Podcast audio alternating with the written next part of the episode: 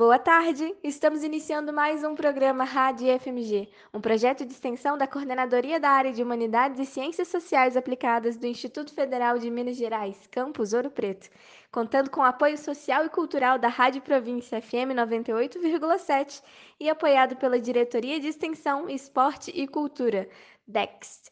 Continuamos com o programa sendo gravado à distância, respeitando assim o isolamento social. Boa tarde.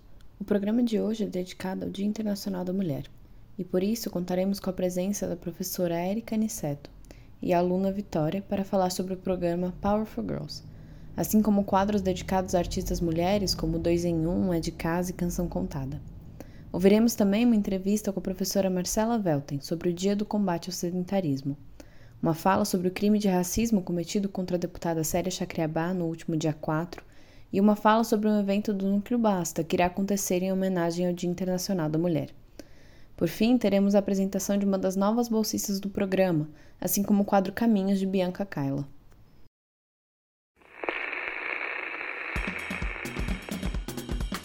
Rádio IFMG. Hoje, quarta-feira, dia 8 de março, é comemorado o Dia Internacional da Mulher. A data celebra as muitas conquistas femininas ao longo dos últimos séculos, mas também serve como um alerta sobre os graves problemas de gêneros que persistem em todo o mundo. E hoje, para comemorar essa data, vamos falar um pouco sobre o que foi o projeto Por Elas em 2022 e como será ele em 2023.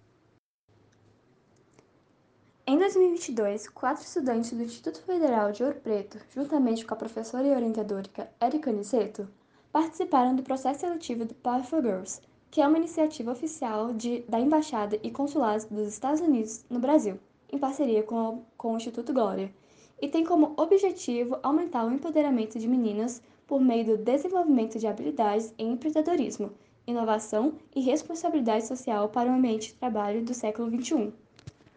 O programa é voltado para alunos de instituições de rede federal de educação, ciência e tecnologia de todo o país, que buscam, de forma criativa, solucionar um problema ou uma questão na área de meio ambiente e sustentabilidade e promover o bem-estar social. Com o tema principal a pobreza menstrual, foram em 2022 o Por Elas uma das 20 equipes selecionadas em todo o país. E nada mais justo do que chamarmos alguma dessas mulheres aqui no programa de hoje, não é? Vamos começar pela Vitória, uma das alunas que participa do programa. Olá, Vitória, seja muito bem-vinda. Será que você poderia nos falar como foi sua experiência ao participar do projeto Por Elas? Nossa, minha experiência com o Paulo foi incrível. Quando eu vi que eu e as meninas fomos uma das 20 equipes selecionadas, eu fiquei muito, muito feliz. Eu não fazia ideia do que, que ia acontecer ali pra frente. Eu sabia que era, ia ser legal, mas eu não sabia o tanto que ia ser incrível, tanto que ia mudar minha vida, o tanto que ia me mostrar coisas, sabe? O tanto que ia me mudar. Meu contato com a ciência, com o projeto, é, me fez evoluir muito, sabe? Como pessoa, como estudante, como cientista, é, no autoconhecimento também quando comecei a ver diversas oportunidades, que não só ciência, mas serviços de pesquisa, o estudo no geral, conhecimento, né, é, pode trazer, eu fiquei, tipo, encantada. É, ao decorrer, né, dos sete meses de projeto, a partir de quando a gente foi selecionada, que a gente teve que começar a desenvolver a nossa ideia para poder apresentar em setembro em Brasília, né, é, no evento final, eu pude ouvir várias histórias, tanto das mulheres, né, cientistas e pesquisadoras, que começaram assim do início como a gente, hoje está fazendo história assim no Brasil, no mundo. É, as histórias também que a gente ouviu no nosso projeto social que a gente fez em cabanas, a gente poder ajudar, sabe, de alguma forma, as palestras. Foi uma experiência muito, muito incrível. Eu com certeza saí uma pessoa completamente diferente do que eu entrei. E eu espero que muitas pessoas, né, que têm esse contato, tipo assim, que gosta dessa coisa, tipo assim, de empreendedorismo, de ciência, sabe? Tenham a oportunidade de entrar num projeto como esse, porque nossa, foi muito inspirador. Incrível, Vi! Quais são suas expectativas para o projeto desse ano? Para esse ano a gente pretende voltar, né, participar de feira de ciência e as oportunidades que aparecer. A gente deu uma pausa, né, para poder tipo descansar de certa forma da rotina, que era o IF e o laboratório, mas agora a gente pretende voltar com os testes, né, testes laboratoriais, principalmente que é uma parte que eu gosto muito, que eu me identifiquei é, leitura né, de artigo, começar a pesquisar. E é isso. Eu espero que seja um ano bem produtivo. Obrigada pela resposta, Vitória. Agora vamos falar com a orientadora do projeto, Érica Assineto.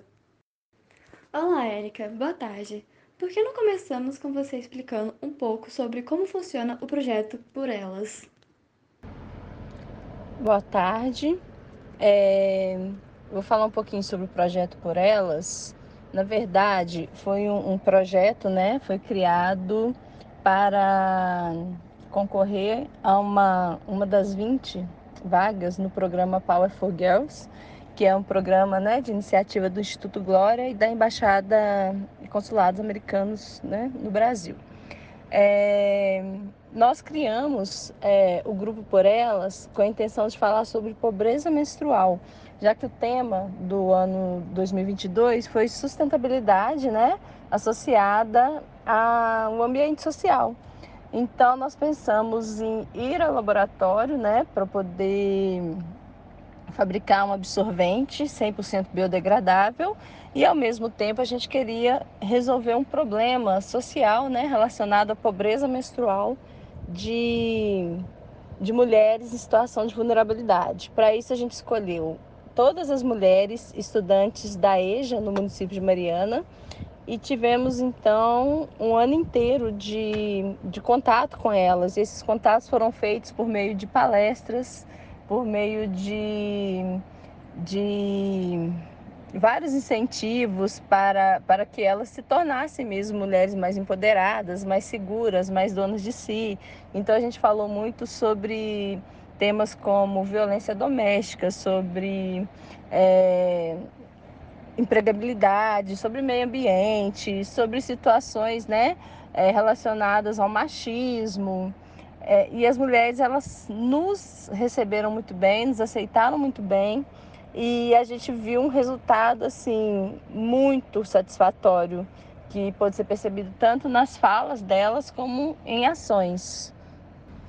Um exemplo, né, dessas ações que chamou muito a nossa atenção foi uma mulher que vivia, né, é, a violência doméstica em um casamento de 25 anos e graças às nossas intervenções, é, por meio né, de, de informação, é, de levar pessoas é, gabaritadas né, para falar sobre para elas, essa mulher se livrou mesmo, procurou a polícia, fez a denúncia e se livrou de, um, de uma situação de violência doméstica que ela sofria há 25 anos. É realmente uma história linda e libertadora. Imagino quantas outras mulheres se identificaram com ela. Agora, como você coordena um grupo de meninas que falam sobre os direitos das mulheres? Vocês já sofreram algum tipo de machismo por fazer parte desse projeto? É, coordenar esse grupo de meninas é uma coisa, é um privilégio para mim, porque eu trabalho né, com, com meninas que têm uma consciência social muito grande, elas têm muita noção né, do, dos privilégios que elas têm e são meninas que querem justamente usar esses privilégios para poder ajudar outras mulheres. É, então é muito, muito bacana o nosso trabalho, é um trabalho bem, bem é, harmonioso, as meninas, é, se, a gente se, se completa, digamos assim, com os diferentes talentos dentro do grupo, né? É, é, importante falar aqui que o grupo Por Elas ele teve início com quatro alunas, que eram a Alice, a Camila, Cecília e Vitória, mas infelizmente, né, este ano, devido às demandas do, do IF, a Alice e a Camila, elas optaram por não continuarem no grupo, mas a gente está seguindo, né? É, eu, a Cecília e a Vitória, e tem sido maravilhoso trabalhar com elas. Agora a gente está na fase, né, do da, da escrita do patenteamento do absorvente que as meninas estão produzindo. É, nós não sofremos machismo é, em nenhum local que a gente esteve, não. Pelo contrário, a gente sempre foi muito acolhida, tivemos muito apoio. É, então a gente sempre foi bem recebida né, nos lugares em que a gente esteve para poder falar, conversar. É, eu acho que a gente vem agora né, numa era em que os homens estão percebendo também a importância é, os homens e as mulheres, né? A importância de ações como essas, de, de empoderar mulheres, de dar informações para mulheres que não têm muito acesso à informação. Então, pelo contrário, nós não sofremos machismo, nós tivemos muita ajuda, tanto de homens quanto de mulheres. Que ótimo! E por último, como foi sua experiência no último ano com a proposta do absorvente ecológico? E qual sua expectativa com o projeto desse ano? É, como eu disse, né, a experiência foi maravilhosa. Nós ficamos muito bem colocadas né, no evento de Brasília, quando nós fomos apresentar o nosso produto final, que não é um produto final, né, porque nós ainda estamos em fase de elaboração, de testes. E para esse ano, é, a, a, a nossa expectativa é patentear o produto, né? ir ao laboratório para tentar aprimorar ainda mais para que esse produto fique é, viável para o uso mesmo das mulheres. E também tem a questão social do projeto, né? Que a gente é, está dando continuidade é, com a parceria com as escolas de Mariana, com as alunas de EJA. Então, esse ano a gente pretende seguir em frente e tentar alcançar cada vez mais mulheres. É um projeto incrível, meninas. Nós da rádio desejamos tudo de bom para vocês esse ano e esperamos que possam participar mais vezes aqui no programa. E foi isso, a entrevista sobre o Power, em comemoração ao dia 8 de março, Dia Internacional da Mulher. Um bom dia a todas as mulheres, e não só esse, como todos os outros. Celebramos hoje, em 8 de março de 2023, o Dia Internacional das Mulheres e o fazemos sabendo que ainda temos um longo percurso pela frente na luta por respeito, mas também que já conquistamos muito ao longo do tempo para todas nós. No entanto, ainda nos dias de hoje, presenciamos situações de violência, como ocorrido no dia 4 de março. Vimos mais uma vez uma mulher indígena sendo atacada, sofrendo com a ignorância e discriminação. Nesse sábado, a deputada Célia Chacriabá veio a Ouro Preto participar de alguns eventos da Aliança Francesa. Ao sair do debate ocorrido no Museu Bullier, a deputada indígena se dirigiu ao restaurante, juntamente com suas assessoras Ingrid Sateré Maué e Werimeri Patachó.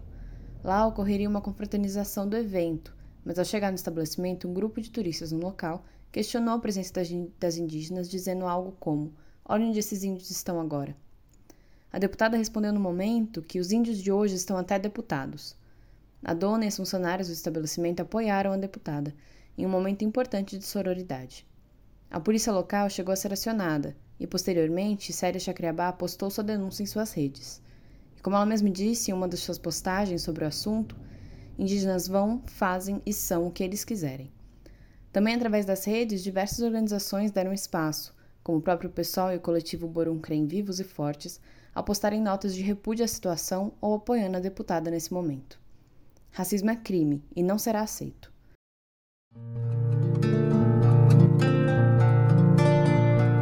dois em um.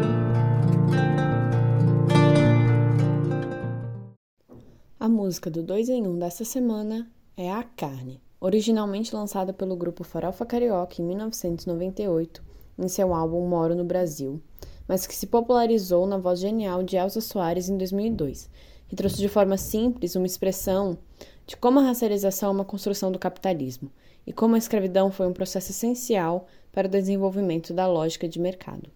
Elza Soares, a mulher do fim do mundo, expressão de seu penúltimo álbum, foi considerada a voz do milênio, e a denúncia dessa música, infelizmente, é comprovada todos os dias nas manchetes dos jornais do mundo todo. Agora fique com a música A Carne, de Farofa Carioca, na voz de Elza Soares. Vou pedir Santa Clara para vou pedir Santa Clara para.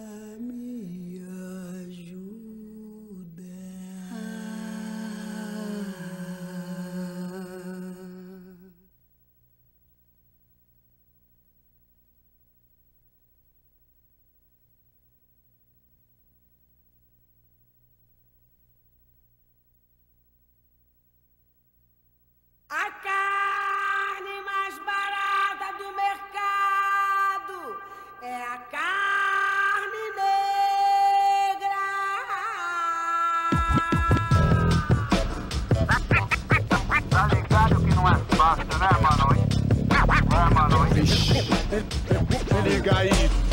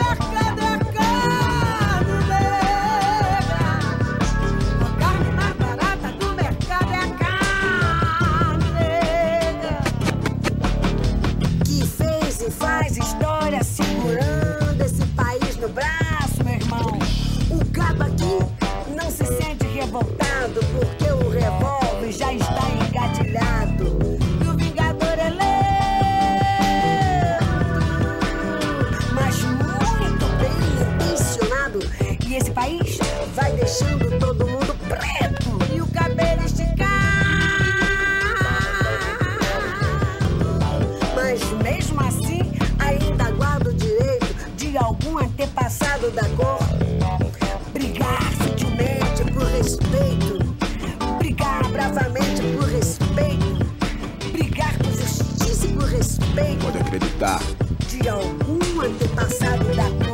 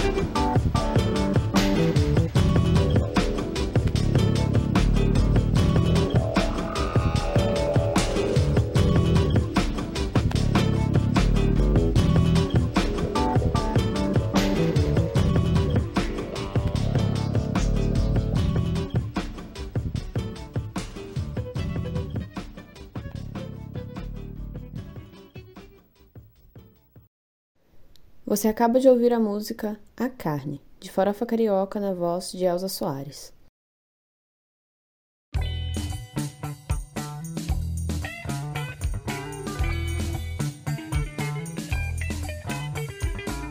Fique de olho.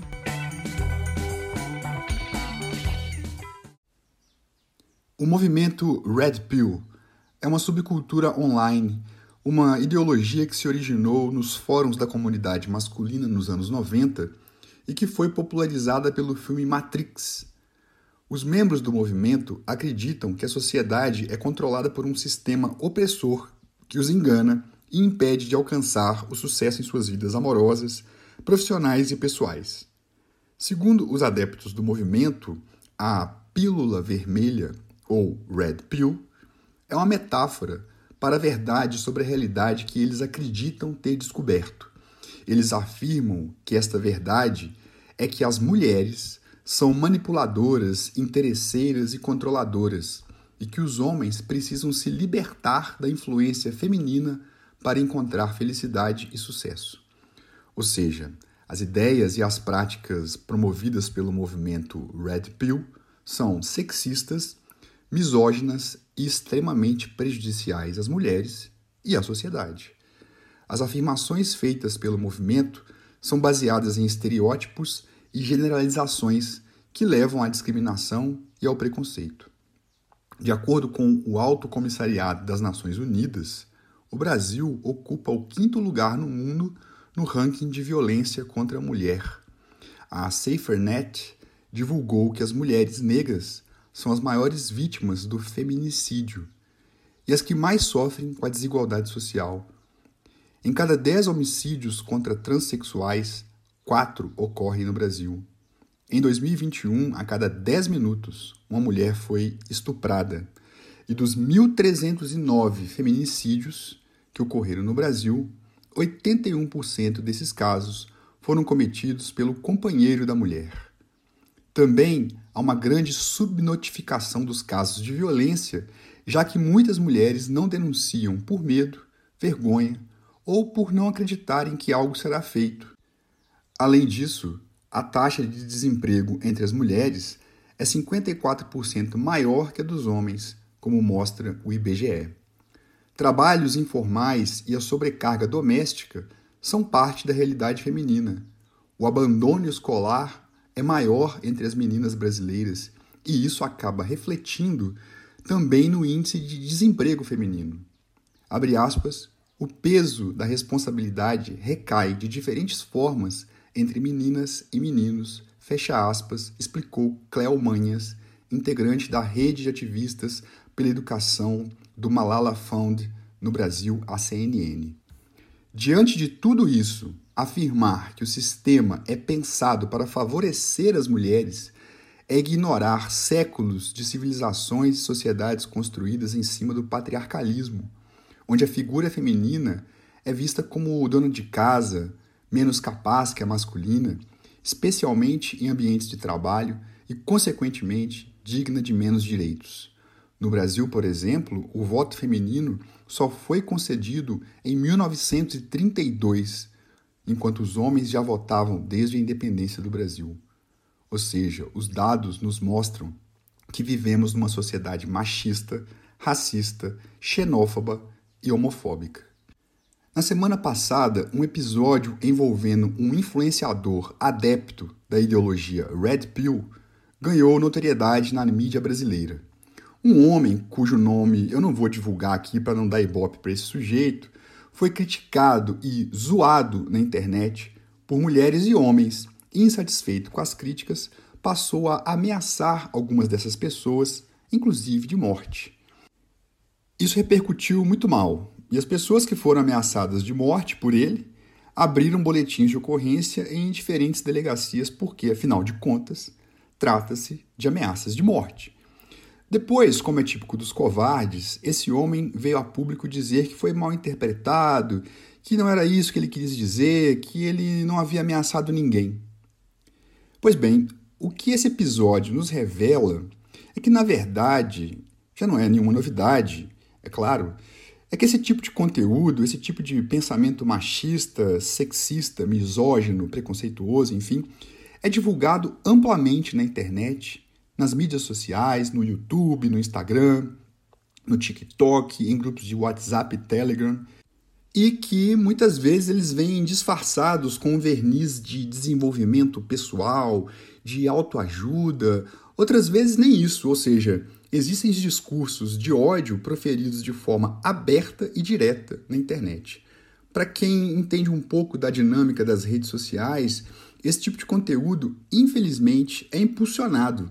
E esses discursos machistas, preconceituosos, esse discurso de ódio, acabam sendo assimilados por um público e que, em última instância, pode levar as pessoas a praticarem, sim, atos violentos. É muito comum, infelizmente, nos Estados Unidos, e isso também já vem ocorrendo no Brasil com alguma frequência, os tiroteios em escolas. É sabido que, na maioria das vezes, esses massacres são feitos por adolescentes, por jovens extremamente frustrados, infelizes e raivosos, que acabam se identificando com esses grupos misóginos e racistas e que partem para as vias de fato, tirando vidas de crianças e de adolescentes de meninos e meninas inocentes.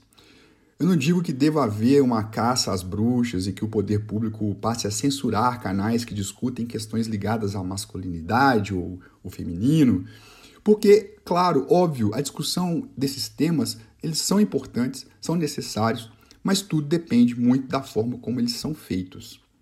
O que não pode haver é discurso de ódio, a pregação de que as mulheres devam ser submissas e devam servir aos homens, de que a mulher e as minorias também, claro, devam ser discriminadas, diminuídas e eliminadas pelo simples fato de serem mulheres. O poder público deve sim se debruçar sobre essa questão. O que não é aceitável é que esse tipo de conteúdo seja veiculado livremente e de forma completamente irresponsável e criminosa na internet, pois está claro que isso representa um enorme perigo à sociedade, em especial às mulheres e às minorias. Fique de olho.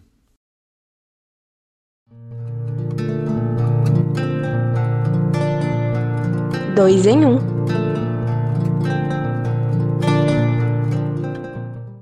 Agora fique com a música Mercado Negro, música de 2021 de Isa Negratia, com feat de Aninha MC e Dani DK. Uma versão que utiliza o refrão da música de Elsa, assim como sua denúncia principal, para falar sobre além da racialização, atualizando o ritmo e a denúncia para dizer sobre a racialização voltada às mulheres negras e pobres, focando na discriminação específica que elas enfrentam.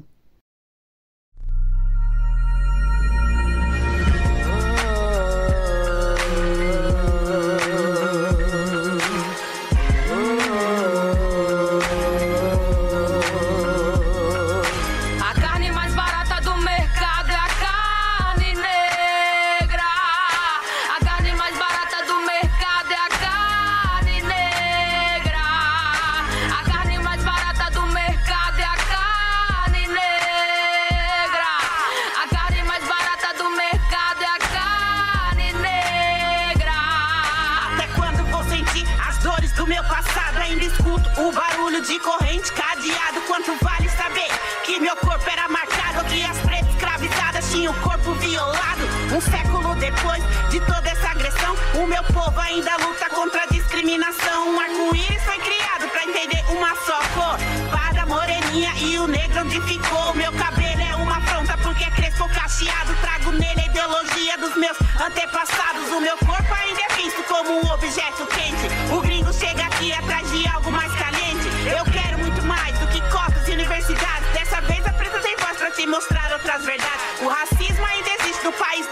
Da corrupção. Queda estranha, vezes preto, porque preto é ladrão. Ainda assim, das chibatadas dessa triste escravidão. Dessa triste escravidão.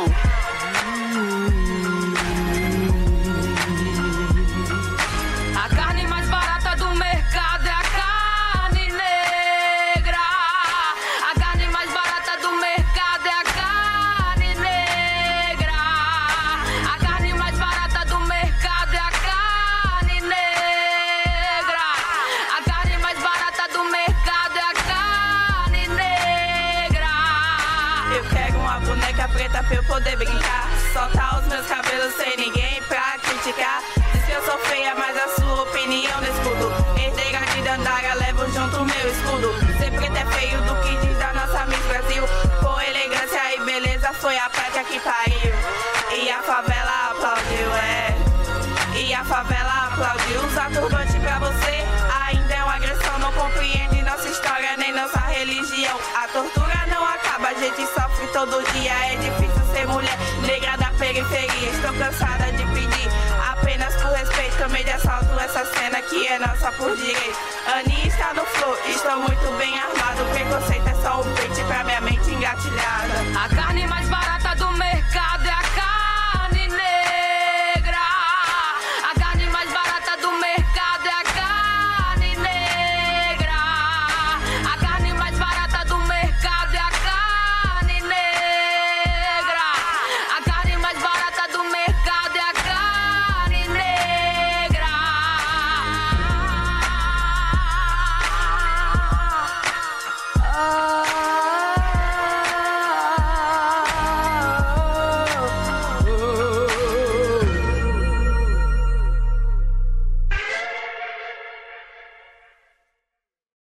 Você acaba de ouvir a música Mercado Negro, de Isa Negratia, com feat de Aninha MC e Dani DK.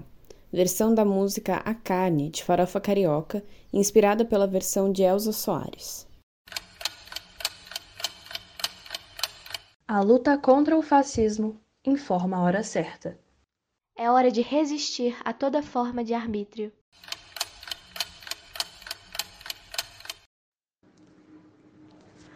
No dia 10 de março, nesta sexta-feira, será o Dia Mundial do Combate ao Sedentarismo. Para alertar as pessoas, organizações e governos sobre esse problema, dia 10 é comemorado o Dia Mundial de Combate ao Sedentarismo. A data foi criada pela Organização Mundial de Saúde, a OMS, para colocar em pauta a importância de práticas saudáveis como atividades físicas e alimentação adequada. Para falar um pouco sobre esse dia, convidamos Marcela, professora de Educação Física no Instituto Federal de Minas Gerais, IFMG. Olá, Marcela, seja muito bem-vinda ao programa. Você poderia nos dizer por que o sedentarismo é um fator de risco e quais são as doenças que ele causa? O sedentarismo pode ser considerado fator de risco para várias doenças e males da sociedade atual, como obesidade, doenças metabólicas como diabetes, aumento do colesterol ruim, diminuição do colesterol bom, dislipidemia, que é uma quantidade grande de, de gordura no corpo e no sangue, é, e, e também a doenças como depressão, ansiedade, síndrome do pânico. Então, todas essas doenças podem ser associadas sim ao sedentarismo, porque a atividade física tem um papel protetor é, por diferentes meios para cada uma, cada uma dessas doenças, né? É, e ela pode, então, sim, proteger, não é só no momento que você está fazendo o exercício, né? Como, por exemplo, as pessoas costumam é, dar como exemplo o, os hormônios que são liberados após a atividade física, que dão a sensação de bem-estar. Esses hormônios, então, eles podem ajudar no combate à depressão. Mas não é só nesse tipo de mecanismo imediato que o, que o exercício físico protege contra essas doenças. Ele tem, o nosso corpo se adapta de uma forma que a longo prazo eles também conseguem ser mais eficientes em cada uma dessas doenças e desses males que foram ditos aqui. Isso é realmente muito importante para a nossa saúde. E o que gera a prática do sedentarismo? Eu acredito que o grande vilão, né, o que, que mais gera sedentarismo ultimamente é o uso exagerado da tecnologia. A gente tem substituído muito o lazer ativo, é, encontrar com os amigos, fazer um esporte, fazer uma caminhada, visitar lugares a pé, né, fazer esse turismo mais contemplativo. É, a gente tem substituído esse tipo de prática pelo, pelo lazer é, sedentário, que seria assistir filme demais, é, jogos no celular, e inclusive até é, o nosso, a nossa rotina de compras, por exemplo, se antigamente a gente iria, ia muito mais no supermercado, o própria, a própria caminhada dentro do supermercado já é uma coisa que faz diferença na nossa vida, porque ultimamente se faz muito mais compras pela internet, pelo celular. Então, eu diria que a tecnologia, o uso exagerado de tecnologia tem sido um grande vilão para o sedentarismo. Entendi. E Marcela, qual a sua opinião sobre o fato dos números de jovens sedentários no Brasil continuam aumentando?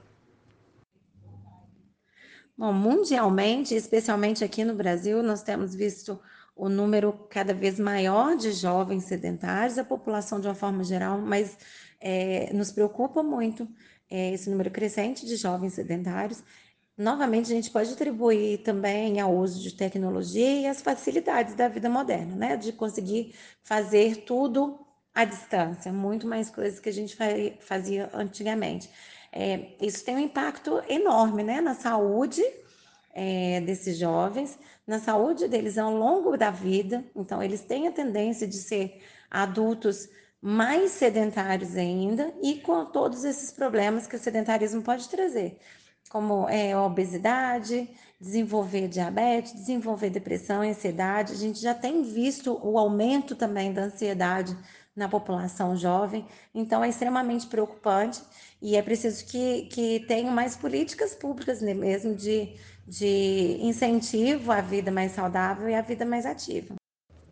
E como foi a sua experiência como professora ao ter que ensinar aos seus alunos depois da pandemia, onde todos estavam mais sedentários, de como ter uma vida mais saudável.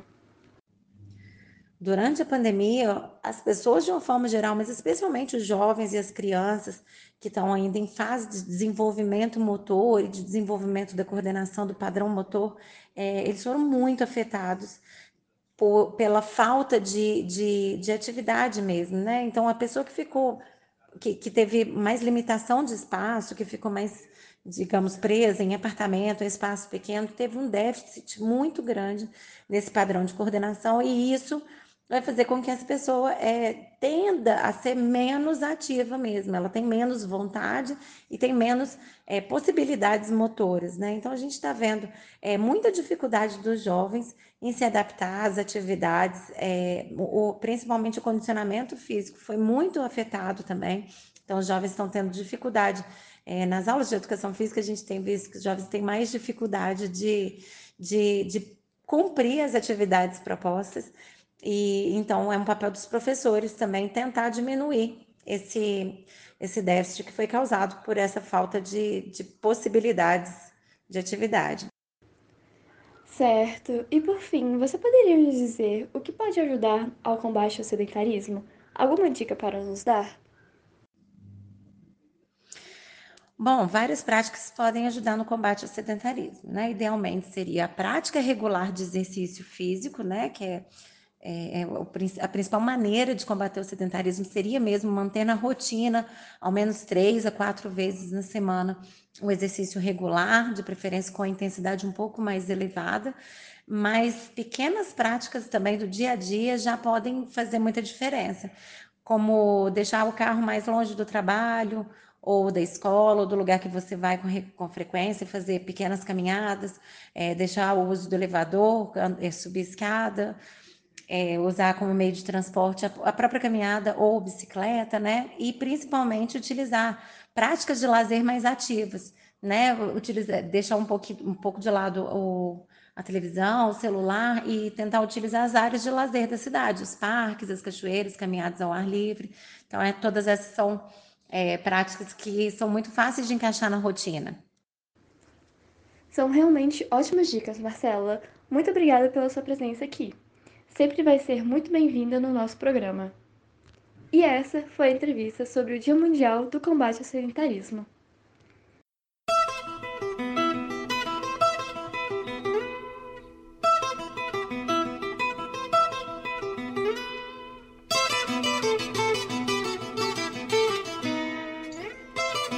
Canção contada.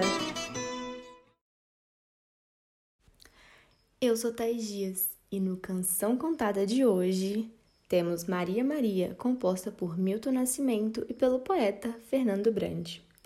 A canção ganhou repercussão mundial no final dos anos 70, se tornando um grande hino dos direitos femininos. Essa repercussão se deu pela ajuda da eterna Elis Regina, que regravou e cantou em 1980 a melodia. A inspiração para a letra veio de uma mulher, Maria, que residia à beira da linha do trem em uma cidade mineira e cuidava dos três filhos sozinha, com muita dificuldade. Apesar de todo o esforço necessário para sobreviver, fazia tudo para que seus filhos continuassem na escola e tivessem um futuro próspero, dispondo de força, raça e gana sempre. A canção também nos traz a força feminina diante as dificuldades da vida em homenagem a todas as mulheres que costumam ser o som, a cor e o suor e que merecem amar e ser amadas constantemente. Com vocês, Maria Maria, na voz de Elis Regina.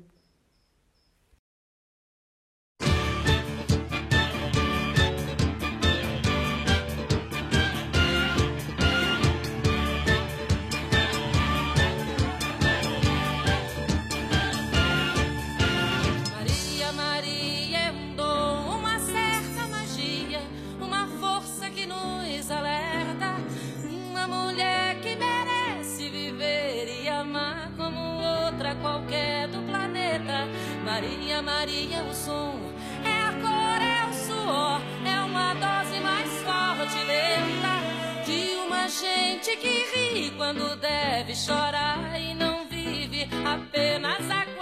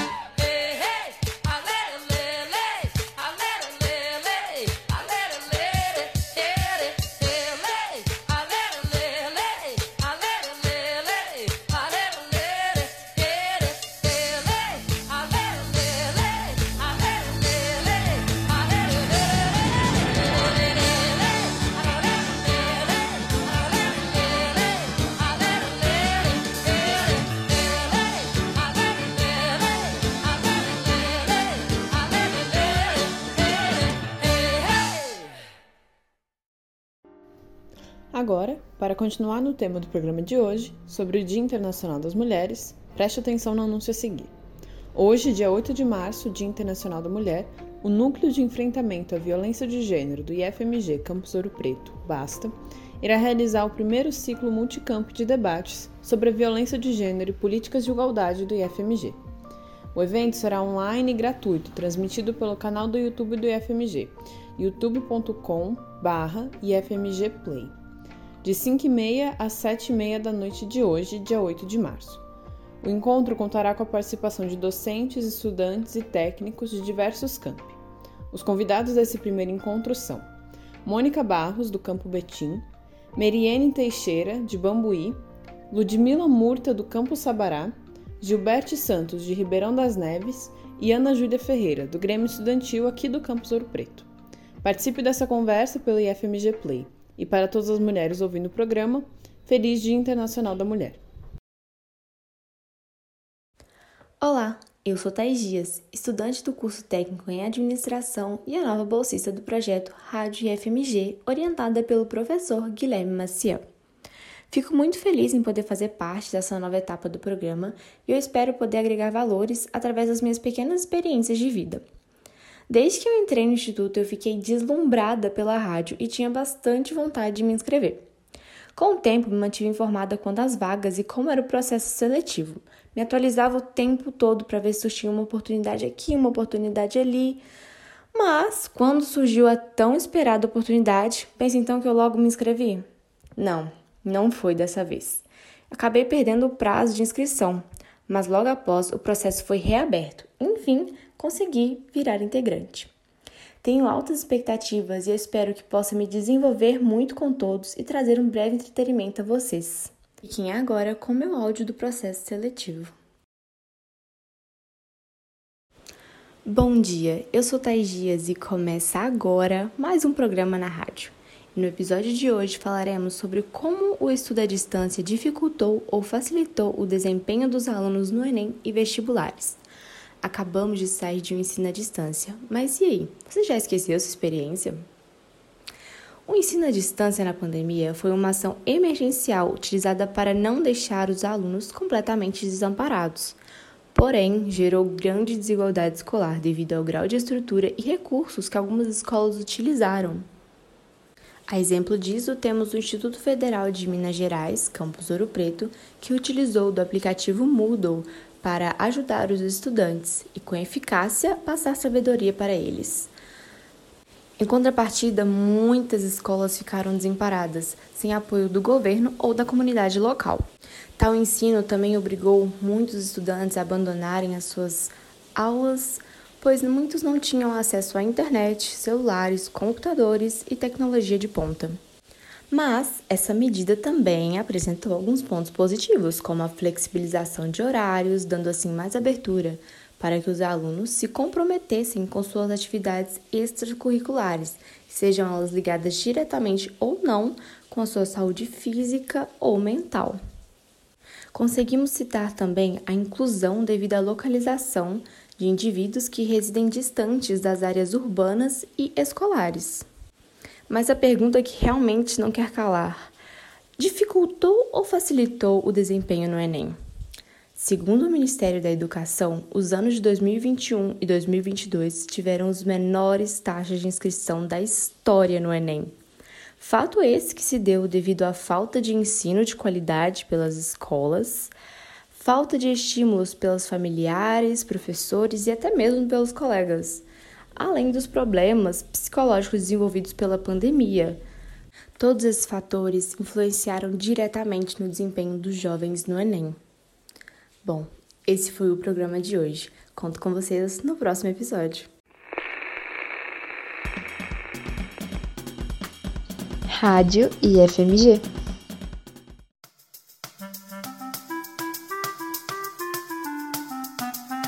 É de casa.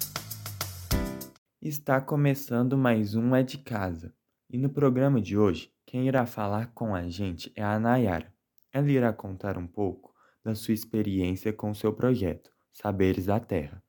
Um projeto que acontece em Santo Antônio do Leite, um dos distritos de Ouro Preto. Vou falar um pouquinho do projeto, é, me apresentar. Meu nome é Nayara, eu sou bióloga, mestre em biologia vegetal e agroecóloga também, e vejo com muita importância é, a manutenção dos saberes tradicionais, né, culturais e relacionados à terra também, que muitas vezes vão se perdendo, né? E eu sou de Belo Horizonte e quando me mudei para o interior, Santo Antônio do Leite, eu fiquei muito encantada com o modo é, de viver das pessoas aqui, né? Ligados à terra, né? Eu sempre gostei muito de plantar, então eu sempre aprendi muito com o pessoal aqui, né? Vendo o pessoal na lida com a terra, os agricultores, né? O raizeiro aqui, sempre me interessou as ervas medicinais e os plantios. Então, nessa levada surgiu a ideia. É, eu conheci muitas pessoas, muitos agricultores aqui, e eu fiquei com vontade de registrar algumas dessas figuras, com muita vontade mesmo, porque eles possuem jeitos específicos ali, né? E que é muito enriquecedor para nós termos esses registros, né? Do ofício, do trabalho cotidiano dessas pessoas é, em um ambiente rural. Então surgiu a oportunidade de fazer o projeto que denominamos Mestres de Saberes da Terra. Inicialmente é, começou eu e mais duas colegas, né? E levamos à frente então o projeto eu e a Emília, que morava aqui em Santo Antônio do Leite na época, e denominamos esse projeto de Mestres de Saberes da Terra. Esse projeto, ele tem como objetivo, teve como objetivo trazer a valorização das pessoas que têm, é, das pessoas e do trabalho. A ideia principal desse projeto é valorizar os saberes tradicionais relacionados à terra. Que saberes são esses? São saberes ancestrais que vão passando de geração para geração, né, que resistem aí ao longo do tempo, há milhares de anos, né, e, e estão relacionados a, a, nesse caso do documentário, à terra. Por isso chamamos mestres de saberes da terra. Né? Fizemos questão de denominar como mestres, porque mestre é aquele que detém o conhecimento. E essas pessoas mais velhas que têm essa relação com as plantas, com a agricultura, eles carregam esse conhecimento, eles são guardiões né, dos, dos saberes. Então a gente quis valorizar não só esse conhecimento ancestral, mas também os portadores desses conhecimentos, né? Então eles são muito importantes porque protegem as sementes crioulas, né? Que são as sementes que estão aí há anos né, na nossa sociedade e que os alimentos que nós temos hoje, né, as características de formato, de sabor, de textura, né, é, a gente deve a esses guardiões que ao longo de milhares de anos foram selecionando as sementes com as características ideais de cada alimento, né? E esses saberes, eles não podem ser perdidos, né? A gente precisa valorizar e manter esses valores, esses, esse conhecimento para não quebrar, né? Essa importante relação do ser humano com a terra que vem sendo perdida. São vários os fatores que ameaçam a manutenção desses saberes ancestrais. Por exemplo, a falta de política pública que estimule a manutenção desse saber e também a, as pessoas a continuarem né, levando isso à frente. Grandes corporações como os setores do agronegócio, a indústria de agrotóxico, de sementes transgênicas, a mineração, né? Essas grandes é, empresas que se apropriam do território, muitas vezes, dessas pessoas, ou do próprio saber, né? Um exemplo clássico disso é o milho. Aqui na região de Ouro Preto sempre foi muito comum as roças de milho, né? É, sempre foi plantado milho e feijão. A, a roça embora tivesse uma diversificação, uma diversidade né, de, de alimentos, os principais sempre foram milho e feijão. Mandioca também, né, para fazer a farinha, o polvilho. Mas as pessoas plantavam o seu milho, selecionavam os grãos melhores, né, de acordo com as características que eles queriam, guardavam para no próximo ano plantar o milho novamente. E eles sempre tinham essa semente, trocavam sementes, né? Tinham essa autonomia. Depois que a indústria criou o milho transgênico, quebrou um pouco dessa relação do agricultor com a seleção de semente e a manutenção da sua, da sua semente. Tirou a autonomia da produção das sementes do agricultor rural porque ele agora precisa comprar essas sementes. E além de comprar essas sementes transgênicas, ele precisa do veneno para aplicar para que esse milho possa é, se desenvolver bem.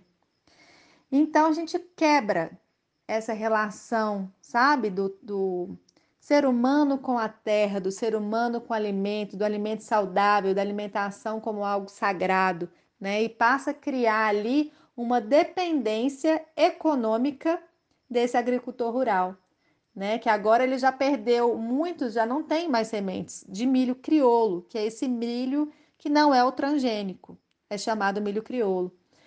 Um conhecimento tradicional, popular, ancestral, que é tão importante quanto o saber acadêmico. Tão importante que permitiu que a nossa, que a humanidade sobrevivesse até os dias atuais, né? Então, esses saberes, eles não podem nunca serem colocados como inferiores, né, subestimados. É muito importante trazer a valorização desse saber é, tradicional e também valorizar quem detém, quem guarda, quem passa para as próximas gerações esse conhecimento. Esse conhecimento ele tem que ser compartilhado, valorizado. Então, nós tivemos a oportunidade de registrar, através de um documentário, três mestres dos saberes da terra, que são três agricultores, duas mulheres e um homem daqui da região de Ouro Preto. Esse documentário ele foi feito a partir do Fundo Municipal de, do Meio Ambiente da Prefeitura aqui de Ouro Preto. E é importante ressaltar que estes mestres são muitos aqui na região né? Nós registramos, registramos três deles.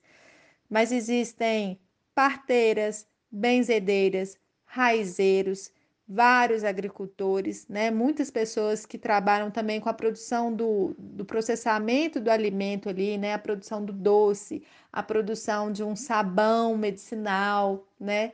Todas essas pessoas detêm conhecimentos muito importantes que de alguma forma estão relacionados a terra, a água, né? E que, de certa forma, é de extrema importância também estão atrelados né, à preservação ambiental. É muito importante eu comentar também, queria participar desse documentário dos Mestres de Saberes da Terra, é um, um mestre, um raizeiro, conhecido aqui na região como Seu Sebastião. Nós chegamos a convidá-lo e ele infelizmente faleceu durante a produção desse documentário, não conseguimos registrar. Era uma pessoa que eu gostaria muito de ter feito um registro dele, porque é, ele tinha um conhecimento enorme sobre as plantas do Cerrado, sobre as plantas aqui da região de Itabirito e de Ouro Preto. E sabia fazer de, é, remédios para várias questões, sabe? Ele já ajudou e curou muitas pessoas e infelizmente ele faleceu, não conseguiu passar o conhecimento dele para frente, nada foi registrado. Então, quando essas pessoas vão embora, vão embora também esse conhecimento delas, se a gente não registrar. Então, é muito importante valorizar e registrar esses conhecimentos dos mais velhos, né? Esse conhecimento ancestral. A luta pela educação pública gratuita e de qualidade informa a hora certa. É hora de lutar contra o sucateamento das universidades e institutos federais.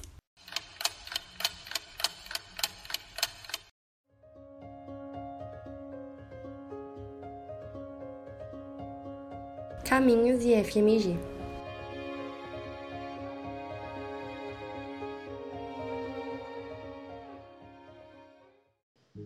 Oi, eu sou a Bianca Kaila, tenho 18 anos e estou me formando em administração no IFMG Campus Ouro Preto. Sou bolsista nesse projeto lindo que é a Rádio IFMG e estou aqui hoje para contar um pouco da minha trajetória no Instituto. Bem, quando o caminho surgiu, eu lembro que se tornou um dos meus quadros favoritos, porque nós não só conhecíamos pessoas novas, mas também registrávamos suas histórias. E eu nunca pensei que eu faria parte de um Caminhos, muito menos que ele seria para me despedir do programa. Mas fico muito feliz de poder registrar minha caminhada aqui. A minha relação com o IF é de amor e ódio, cercada de momentos estressantes, mas, mais que tudo, felizes. Quando eu era mais nova, um dos meus maiores sonhos era estudar no IF, já que boa parte da minha família estudou lá e sempre falavam muito bem. Quando eu passei, foi um dos dias mais felizes da minha vida. Eu pulava de alegria, me senti realizada. Mas não é segredo para ninguém que a vivência em FMG, apesar de ser muito difícil e estressante, também é repleta de momentos felizes que fazem com que tudo valha a pena. Esses três anos no Instituto foram desafiadores, afinal, vivemos dois deles em pandemia e acho que o que me ajudou a não surtar nesse período foi o projeto que me acolheu e me trouxe um novo propósito enquanto eu estava em casa, e fez com que eu ficasse mais próxima do campus e das pessoas, podendo me reconectar com todos que estavam afastados nesse período, tornando assim essa nova fase mais feliz. Porém, com a volta presencial foi uma adaptação meio complicada, e apesar dos múltiplos trabalhos para fazer, existiam coisas que faziam todos esses momentos se tornarem mais fáceis. Não sei se era minha turma que tinha uma conexão e tornava tudo mais tranquilo, seja quando a gente se juntava para fazer um trabalho monstruoso ou quando simplesmente sentávamos para conversar e jogar juntos no palanque da sala. E por isso eu sou imensamente grata a todos. Talvez tenha sido também alguns professores que deixavam as aulas mais dinâmicas e divertidas. Mas eu sei que depois de um tempo estudando lá, fui conhecendo mais pessoas e assim formando a minha panelinha que me mostrou que o bom do IF não é só estar lá, mas sim as coisas à parte, como esperar o horário do almoço para subir o morro reclamando e sempre pegar a fila da esquerda, porque ela é mais rápida, para finalmente comer enquanto falávamos sobre algo aleatório que aconteceu. É ir no bosque para ficar deitada no banco enquanto não faz nada. É organizar um campeonato, ficar sem voz no interclasse, nadar na piscina, correr pro ônibus para conseguir um lugar, sair para tomar açaí e ir para a biblioteca ficar olhando os livros de terror em braille. Isso torna todos os dias naquele lugar inesquecíveis. E é por isso que eu serei eternamente grata a todos que participaram da minha jornada a todos os meus amigos, família, aos meus irmãos e às minhas primas que sempre me apoiaram. E acima de tudo, eu sou imensamente grata à minha mãe, que esteve sempre comigo, seja nos momentos felizes, como quando eu entrei na rádio, ou nos tristes, em que eu não sabia o que fazer mais com tantos trabalhos ou chegava em casa esgotada. Agora, de fato, um dos maiores presentes que o Instituto me deu foi a rádio. Vocês não só melhoraram a minha dicção horrenda, como de brinde me deram uma família. Então, Felipe e Daniel, vocês foram coordenadores incríveis e me deram um propósito durante a pandemia. A Guimel, que era nossa mãe, a Ana, a Aurora, o Davi, por fazerem esse trabalho em equipe se tornar algo tão feliz e um lar, por serem mais que colegas, por se tornarem meus amigos e ao Guilherme, que apesar de chegar depois para coordenar esse projeto, ressignificou o programa e sempre nos ajudou de todas as formas possíveis. E todos vocês, assim como esse projeto, sempre terão um lugar especial no meu coração. Amo todos vocês e foi um enorme prazer fazer parte dessa equipe e viver momentos felizes com todos. Espero que ainda possamos no futuro fazer visitas à rádio e passeio entre os bolsistas para matar a saudade.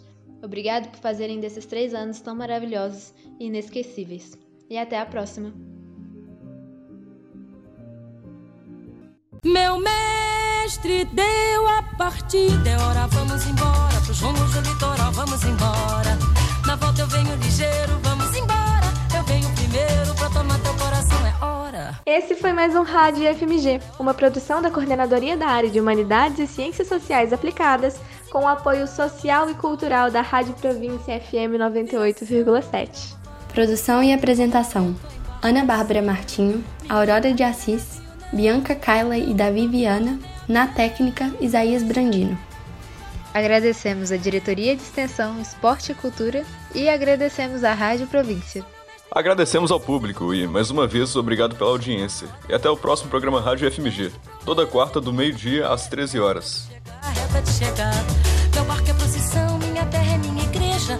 Noiva é rosário no seu corpo, vou rezar. Minha noiva é meu rosário, no seu corpo.